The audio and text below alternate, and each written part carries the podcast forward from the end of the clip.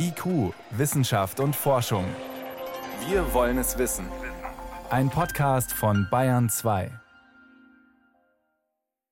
Willkommen zum Corona News Podcast mit Jan Toczynski aus der Wissenschaftsredaktion des Bayerischen Rundfunks und mit einer Jubiläumsausgabe heute. Ich spreche zum 50. Mal über die wichtigsten Corona-Fragen der Woche mit Dr. Christoph Spinner. Er ist Infektiologe und Pandemiebeauftragter im Münchner Klinikum rechts der ISA. Willkommen, Herr Dr. Spinner. Hallo, schönen guten Morgen, Frau Czyczinski. Herr Spinner, 50. Folge. Vor ziemlich genau einem Jahr haben wir beide zum ersten Mal in diesem Podcast miteinander gesprochen.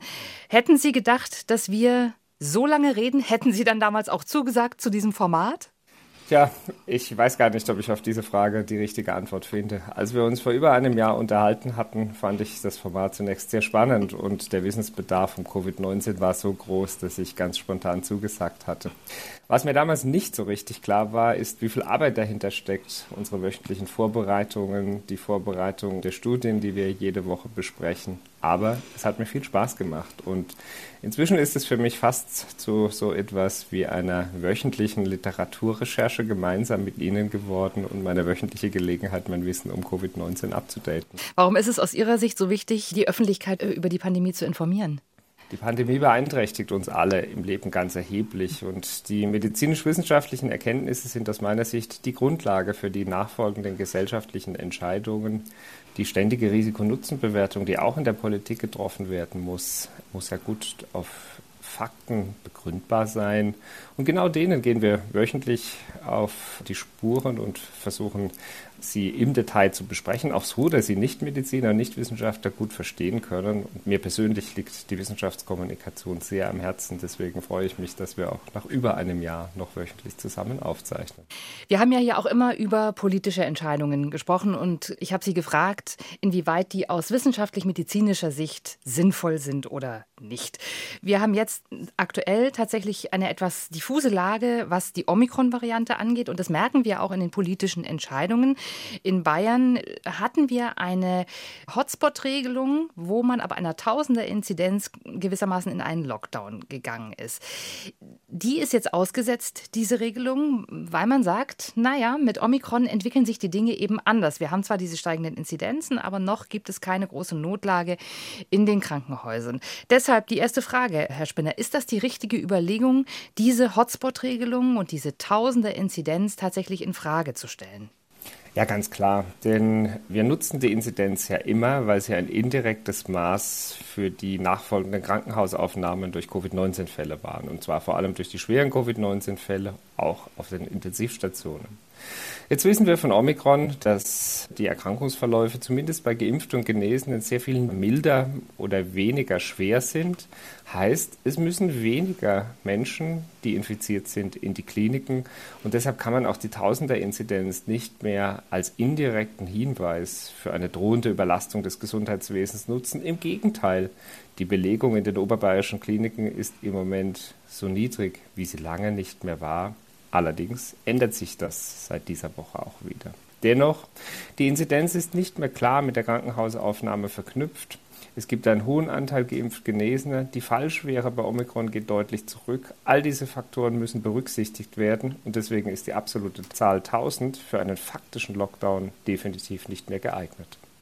Dazu passen aktuelle Zahlen aus Südafrika zum Thema Durchbruchsinfektionen, also die Infektionen, die stattfinden, obwohl Menschen geimpft sind. Die Studie dort, die zeigt, dass solche Durchbruchsinfektionen bei Omikron häufiger auftreten. Die Variante hat dort ja auch dominiert im Vergleich zu Delta, aber die Fälle sind eben weniger schwerwiegend. Das heißt, Krankenhausaufenthalte und die Fälle haben sich entkoppelt. Das bedeutet genau, was Sie gesagt haben, Herr Spinner, oder dass die Inzidenzen einfach nicht mehr so aussagekräftig sind in Bezug auf das Gesundheitswesen. Gesundheitssystem. Ja, definitiv. Die von Ihnen angesprochene Arbeit, die CISNOG Phase 3b-Studie in Südafrika, untersuchte etwa 40.538 Durchbruchsinfektionen bei geimpften Menschen von Februar bis Dezember 2021. Interessanterweise zeigte sich übrigens im Dezember eine dreimal so hohe Infektionszahl mit Omikron wie bei Delta zuvor. Also daraus wird auch ganz deutlich, dass Omikron offensichtlich sehr viel infektiöser ist als andere Varianten. Omikron betraf in der Studie eher jüngere Menschen als Delta-Infektionen, führte aber, wie Sie schon gesagt hatten, zu deutlich weniger schweren Verläufen mit Intensivaufenthalten und zwar ganz klar weniger bei Omikron im Vergleich zu Delta oder Beta. Beta spielte in Deutschland und Europa kaum eine Rolle, in Südafrika aber durchaus. Auch Beta gilt als sogenannte partiell immunevasive Variante, also ist mit einem reduzierten Ansprechen an Impfstoffen assoziiert. Deswegen ist es ein interessanter Vergleich. Allerdings war die Mehrheit der Infektionen auch hier in dieser Arbeit Delta. Insgesamt war die Hospitalisierungsdauer, also die Zeit der, der, Patienten und Patientinnen in der Klinik mit drei Tagen bei Omikron versus fünf bis sechs bei Delta kürzer. Also nicht nur weniger schwerer Verläufe, sondern auch kürzerer Krankenhausaufenthalt. Insgesamt, das ist mir wichtig, lassen sich die Daten dennoch nicht eins zu eins nach Deutschland übertragen, denn die Arbeit untersuchte ausschließlich mit dem Johnson Johnson einmalig geimpfte Personen das wir in Deutschland ja nur im Rahmen von mRNA-Boosterungen inzwischen einsetzen, so die STIKO-Empfehlung. Und zum anderen ist die Bevölkerung in Südafrika zum einen deutlich jünger und der genesenen Anteil auch zuvor schon höher als in Deutschland. Mhm. Lassen Sie uns doch noch mal über die Unterschiede zwischen Omikron und Delta sprechen, Herr Spinner. Der Virologe Christian Drosten hat letzte Woche erklärt, es handelt sich hier um seiner Meinung nach zwei verschiedene Serotypen. Erste Frage an Sie: Erklären Sie uns noch mal, was bedeutet das? Wie unterschiedlich sind diese beiden Varianten und was heißt das für ja sowas wie Therapie beziehungsweise äh, eben auch den Schutz durch eine Impfung? Also man kann damit illustrieren, dass es quasi für das Immunsystem um zwei unterschiedlich erkennbare Varianten handelt. Und worum es hier geht, ist, dass die Oberfläche, also das Spike-Protein von Omikron und Delta, sehr, sehr unterschiedlich ist. Das heißt, die Antikörper, die nach Delta gebildet werden, Omikron sehr viel schlechter neutralisieren. Und darauf weist ja auch eine Arbeit aus dem Team von Ulrike Protzer in unserem Haus, die wir vergangene Woche besprochen hatten, hin, dass eine alleinige Delta-Genesung eben nicht ausreichend vor einer Omikron-Reinfektion schützt. Und offensichtlich verhalten sich Delta und Omikron auch sehr unterschiedlich im Menschen. Es gibt inzwischen Arbeiten, die ganz klar darauf hinweisen, dass bei Omikron vor allem eine Infektion mit hoher Viruslast in den oberen Atemwegen, also Mund-Nase-Rachenraum stattfindet, während Delta vor allem tiefere Infektionen der Atemwege, diese schweren Lungenentzündungen, schwere Covid-19-Verläufe bedingt.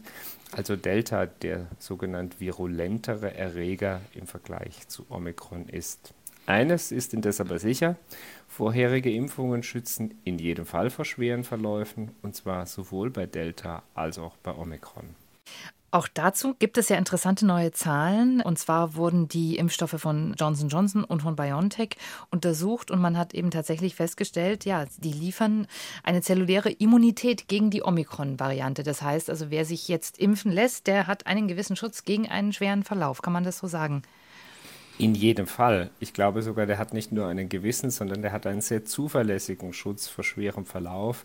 Und das war der Grund, weshalb bis heute nicht nur die Doppelimpfung, sondern die Boosterung, also die Dreifachimpfung als zentraler Eckpunkt für eine bestverfügbarste Schutzmöglichkeit schwerer Verläufe empfohlen wird. Denn die zelluläre Immunität ist gegenüber Veränderungen der Oberflächen im Spike-Protein sehr viel weniger anfällig. Darauf weisen viele neuere Arbeiten hin und die von Ihnen zitierte Arbeit zeigt im Grunde ganz klar, dass zu über 80 Prozent die zelluläre Erkennung nach entsprechender Impfung auch bei Omikron funktioniert. Das heißt, auch wenn es zu Durchbruchsinfektionen kommt, ist das Risiko schwerer Verläufe, also sauerstoffpflichtiger Lungenentzündung, Krankenhausaufnahme, Intensivaufenthalt oder Tod sehr, sehr viel niedriger im Vergleich zu ungeimpften. Und ich glaube, das darf man in dieser Diskussion nicht vergessen. Die zwar noch immer ausbaufähige Impfquote ist ganz entscheidend daran beteiligt, dass wir auch trotz Omikron so wenige milde Verläufe sehen, denn seit dieser Woche Gestern hatten wir die ersten Patienten mit schwerer Lungenentzündung durch Omikron aufgenommen. Die waren aber allerdings alle ungeimpft. Hm. Das heißt, zum einen sieht man, Omikron ist für die ungeimpften eben unter Umständen ähnlich gefährlich wie die Delta-Variante? Und eine Nachfrage gleich dazu. Wer ausschließlich sich mit Omikron infiziert hat und eben nicht geimpft ist oder auch keine andere Infektion hatte, der hat vermutlich dann auch keinen ausreichenden Schutz, sollte eine Delta-ähnliche Variante wieder auftreten, oder? Ja, zwei sehr spannende Fragen. Ähm, vielleicht beginnen wir mit der letzten. Der genesenen Status nach Omikron-Infektion, also der alleinige genesene Status nach einer Omikron-Infektion ohne vorherige Zusammenkunft mit dem Virus, darüber wissen wir heute noch nicht, wie gut diese ähm, ja, Immunreaktion dann mit Schutz vor weiteren Varianten einhergeht. Bundesgesundheitsminister Karl Lauterbach warnt ja bereits davor, dass auch in der nächsten Saison also der, dem nächsten Winter, neue Varianten auftreten können und für nicht geimpft nur genesene Menschen nach wie vor ein hohes Risiko der Infektionen und schwerer Verläufe besteht. Deswegen bleibt das, glaube ich, ein ganz zentraler Punkt, dass Menschen sich nicht nur auf den alleinigen genesenen Status verlassen sollten, sondern entweder genesen, geimpft, geimpft, geimpft, geimpft, genesen, also in irgendeiner Art und Weise drei Kontakte mit dem Immunsystem gehabt haben sollten. Und wir sehen übrigens nicht nur jetzt von Delta-Genesene, die sich in kurzer Folge Omikron infizieren. Es ist sehr wahrscheinlich, dass wir mit der nächsten Saison eben alleinig Omikron-Genesene mit Reinfektionen wieder sehen werden. Denn alle bisher Genesenen hatten keinen ausreichenden Schutz vor einer Wiederinfektion. Aber auch hier gilt, wahrscheinlich für die zelluläre Immunität, die sehr viel weniger variantenabhängig ist, durchaus dazu, dass schwere Verläufe reduziert werden. Vermutlich nicht so zuverlässig wie bei Geimpften. Und um es nochmal aufzugreifen, wer eben jetzt Omikron bekommt und ungeimpft ist, für den kann es wirklich, so wie jetzt Sie auch die ersten Beispiele sehen, durchaus schwere Verläufe haben. Ja, das war der erste Teil Ihrer Frage. Danke, dass Sie noch einmal aufgreifen. Ja, darüber wissen wir aus meiner Sicht heute immer noch nicht genug. Wir wissen bei den Geimpften und Genesenen, dass die Verläufe sehr, sehr viel milder sind. Ob sie das wirklich bei Ungeimpften auch sind, darüber wissen wir deshalb nicht so viel, weil Länder wie Südafrika und England sowohl höhere Impf- als auch höhere Genesenenquoten sehen. Wir sehen definitiv seit dieser Woche erste äh, Lungenentzündungsfälle durch Omikron es ist noch zu früh, um daraus wirklich eine systematische ähm, Beurteilung ableiten zu können. Allerdings berichten die USA durch die sehr, sehr hohe Infektionszahl bereits seit einigen Tagen über deutlich ansteigende Normalstations- und Intensivfälle.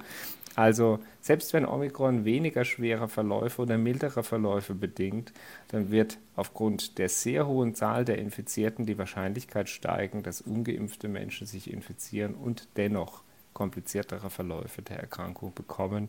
Also ich bin mir zum jetzigen Zeitpunkt nicht sicher, dass immunnaive Menschen gegenüber SARS-CoV-2, also nicht geimpft, nicht Genesene, wirklich auch sicher mildere Verläufe haben.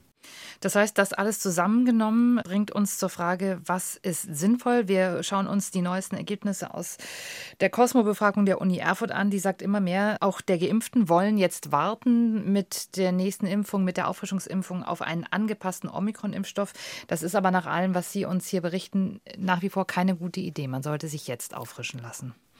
Nein, auf keinen Fall. Also man muss sich jetzt aus meiner Sicht auffrischen lassen, denn die Omikron-Impfstoffe werden uns frühestens im zweiten Quartal, selbst im besten Fall, zur Verfügung stehen. Unabhängig davon, dass noch regulatorische und Verfügbarkeitsaspekte zu klären wären. Wir wissen allerdings, dass die Boosterimpfung bereits jetzt nicht nur eine über 15-fache Reduktion der Sterblichkeit, sondern auch relevanten Schutz gegenüber der schweren Delta-Infektionen bedingt. Und Kollegen aus anderen europäischen Ländern berichteten mir diese Woche davon, dass durchaus Intensivaufenthalte aufgrund von Delta-Infektionen wieder beobachtet werden. Das heißt, auch wenn Omikron die im Moment vorherrschende Variante ist, braucht es weiter zuverlässigen Schutz vor den anderen Varianten. Es ist nicht so, dass neben Omikron keine andere Variante mehr zirkuliert, insbesondere Europa und global weit. Deswegen aus meiner Sicht ist die Boosterimpfung zum jetzigen Zeitpunkt unverzichtbar. Das bedeutet ja nicht, dass eine spätere Omikron-Auffrischung, zum Beispiel in der nächsten Saison, insbesondere für Menschen mit hohen Risikofaktoren schwerer Verläufe oder Mitarbeitende im Gesundheitswesen oder in den öffentlichen Diensten, da nicht sinnvoll sein kann. Aber darüber sich zum jetzigen Zeitpunkt Gedanken zu machen, lohnt sich schon alleine deshalb nicht, weil Doppelgeimpfte definitiv nicht ausreichend vor Omikron-Infektionen geschützt sind. Eine letzte Frage zum Impfen, Herr Spinner. Auch für Schwangere ist Impfen dringend geboten. Wir haben nochmal aktuelle Zahlen aus Schottland dieser Tage dazu gesehen, wonach immer noch zu wenig schwangere Frauen geimpft sind. Und das kann Folgen haben. Was haben die Kollegen dort rausgefunden? Sie berichten von einer Arbeit aus der angesehenen Fachzeitschrift Nature, die Covid-19-Impfung bei Schwangeren auf Bevölkerungsebene äh, untersucht hat. Und die Autoren berichten, dass bis Oktober 2021 nur ein Drittel der Schwangeren im Vergleich zu über 77 Prozent der Frauen in der Allgemeinbevölkerung geimpft waren. Das ist sicher auch ein Umstand der Tatsache geschuldet, dass man ja aufgrund der fehlenden Studienlage bei Schwangeren lange keine klare Pro-Empfehlung für die Impfung geben konnte. Heute wissen wir, Schwangere sollten sich unbedingt impfen lassen. Das hat auch damit zu tun, dass die Autoren der Studie herausgefunden haben, dass die perinatale Sterblichkeit bei Schwangeren mit Geburt in den ersten 28 Tagen nach Covid-Diagnosen bei 22,6 pro 1000 Geburten im Vergleich zur Hintergrundrate mit 5,6 pro 1000 Geburten während der Pandemie deutlich erhöht war. Also das heißt, die Impfungen Schwangere nicht nur vor schweren Verläufen, sondern wirklich vor Tod durch Covid-19 bewahren. Und aus meiner Sicht besonders auffällig ist, dass 77 Prozent der SARS-CoV-2-Infizierten insgesamt aber 91 Prozent der wegen SARS-CoV-2 ins Krankenhaus aufgenommenen und insgesamt 98 Prozent der auf den Intensivstationen behandelten Schwangeren ungeimpft waren. Das heißt ganz klar, also gerade Schwangere profitieren von der Impfung. Und das auch, obwohl wir zu Anfang der Pandemie dachten, dass Schwangere kein erhöhtes Risiko haben. Heute wissen wir, es ist so. Die Arbeit zeigt dies eindrücklich und zeigt aber auch, dass wir in puncto Impfung bei Schwangeren zumindest bis Oktober 2020 einen ganz erheblichen Nachholbedarf hatten. Also auch das nochmal eine wichtige Botschaft. Herr Spinner, lassen Sie uns nochmal über das Testen reden. Da wird ja gerade viel darüber diskutiert, angesichts der Omikron-Variante die Frage gestellt, ja, wie gut erkennen unsere Tests, es geht da vor allen Dingen auch um die Schnelltests die Omikron-Variante. Jetzt gibt es erste Untersuchungen, die sich mit dieser Frage beschäftigen. Wie gut erkennen Tests die Omikron-Variante? Und da ist jetzt die Frage aufgekommen, könnte es vielleicht sinnvoll sein, tatsächlich besser den Rachenabstrich zu machen, weil sich dort mehr äh, Viruslast ansammelt als in der Nase. Können Sie uns zu dieser aktuellen Preprint-Studie etwas sagen? Also in der Preprint-Studie geht es äh, um die Untersuchung verschiedener Abstrichentnahmeorte bei Omikron und man untersucht dabei im Wesentlichen Abstrichorte äh, wie Speichel, also sogenannte Spucktests, im Vergleich zu Nasenmuschelabstrichen und Nasenrachenabstrichen. Im Wesentlichen zeigt sich, dass Abstriche der oberen Atemwege, also sowohl Speichel als auch Rachen- oder Nasenmuschelabstriche durchaus gute Empfindlichkeit für die Realtime-PCR-Untersuchung mit sich bringen. Aus meiner Sicht ist etwas anderes entscheidend. Wir hatten eben darüber gesprochen, dass Omikron eher die oberen Atemwege befällt. Wir wussten schon immer, dass die Qualität der Durchführung der Abstrichentnahme ganz entscheidend ist. Aber bei den Antigentests kommt es vor allem darauf an, dass die Tests dort eingesetzt werden, wo sie zugelassen sind. Das heißt, die Materialien auch dort gewonnen werden, wo sie zugelassen sind. Denn es gibt andere Erreger wie Staphylokokken und äh, andere bakterielle Erreger der Mundflora, die mit den Tests durchaus reagieren können. Deshalb darf man jetzt hier nicht zu falschen Schlussfolgerungen kommen. Der Entnahmeort gehört zu den sogenannten Vortestwahrscheinlichkeitskriterien, also er fließt durchaus in das Gesamtergebnis, ob der Test richtig positiv oder richtig negativ ist, ein. Daraus lassen sich jetzt aber keine vorschnellen Schlüsse ziehen. Also äh, Zusammenfassung, Tests sollten da eingesetzt werden, wie sie in der Fachinformation beschrieben werden. Jetzt kennt der eine oder die andere das vielleicht, wenn man zur Teststation geht und einen Antigen-Schnelltest machen lässt, dann wird man ja bisweilen gefragt, ob man den Abstrich in der Nase nehmen soll oder im Rachen. Ist es sozusagen jetzt vielleicht geboten, dann doch eher auf den Rachenabstrich zu drängen oder würden Sie sagen, auch das muss jetzt nicht unbedingt sein, wenn es gut gemacht ist in der Nase? Also Aus meiner Sicht lässt sich aus einer Preprint-Arbeit hier jetzt keine Erneuerung der Empfehlung ableiten. Wir wussten bei dem ursprünglichen Virusstamm, dass ich in den oberen Atemwegen sehr wenig Erregermaterial fand. Das heißt, es kam wirklich darauf an, entweder tiefe Lungenspülflüssigkeit oder sehr, sehr invasive Tests durchzuführen. Heute wissen wir, sowohl die Tests sind besser geworden, als auch Omikron vermehrt sich mehr in den oberen Atemwegen, also Speichel, Nase, Nasenrachen und Rachenabstriche dürften geeignet sein für eine entsprechende Diagnostik. Es gibt auch bei den Nasenabstrichen ja Unterschiede. Man kann sogenannte Nasenmuschel- oder Nasenvorhofabstriche, das heißt, das ist der vordere Teil der Nase, der kann durch Laien oder auch in Selbsttest abgestrichen werden.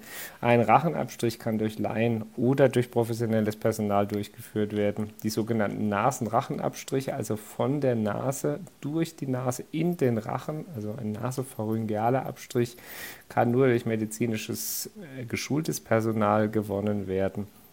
Sie alle sind technisch richtig durchgeführt, geeignet, um SARS-CoV-2 zu diagnostizieren. Allerdings keine Frage, wenn Sie sich vielleicht ein Jahr zurückerinnern, der Rachenabstrich ist der einfachste und durchaus angenehmste oder angenehmere Abstrich im Vergleich zum Nasenrachenabstrich. Also dann warten wir hier einfach noch ab, äh, wie sich die Evidenz im Laufe der Untersuchungen zeigt.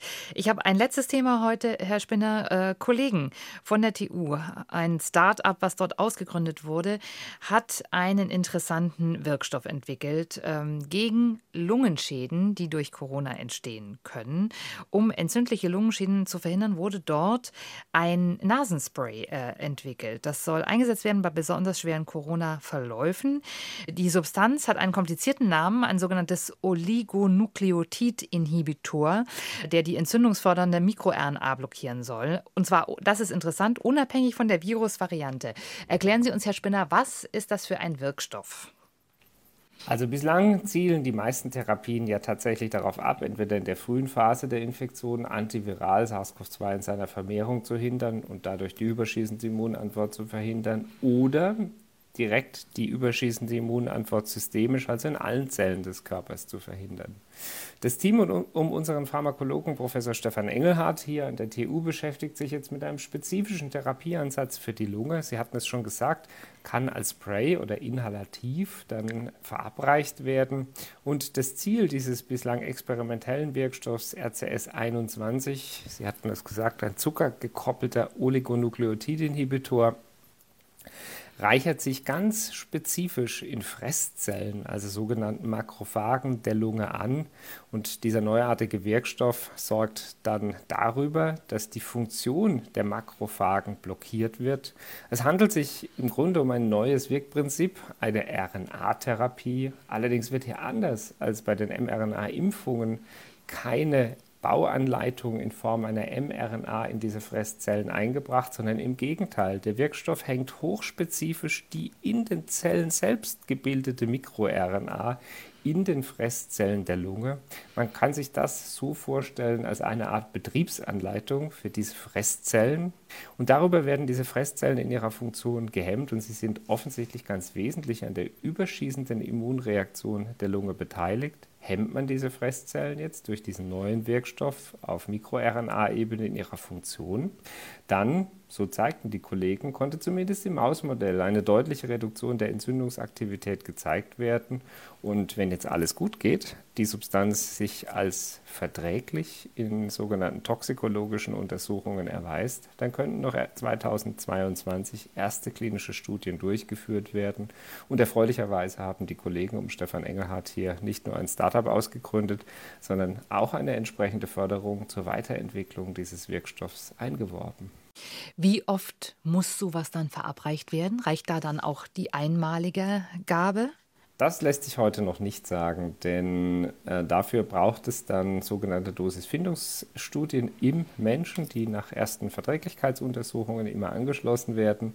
Es geht hier dabei ja um Menschen mit schweren Lungenentzündungen, also in späteren Erkrankungsstadien. Und es geht auch darum, diese überschießende Immunreaktion und die damit verbundenen Folgen, Lungensteifigkeit und Entzündungsreaktion zu verhindern.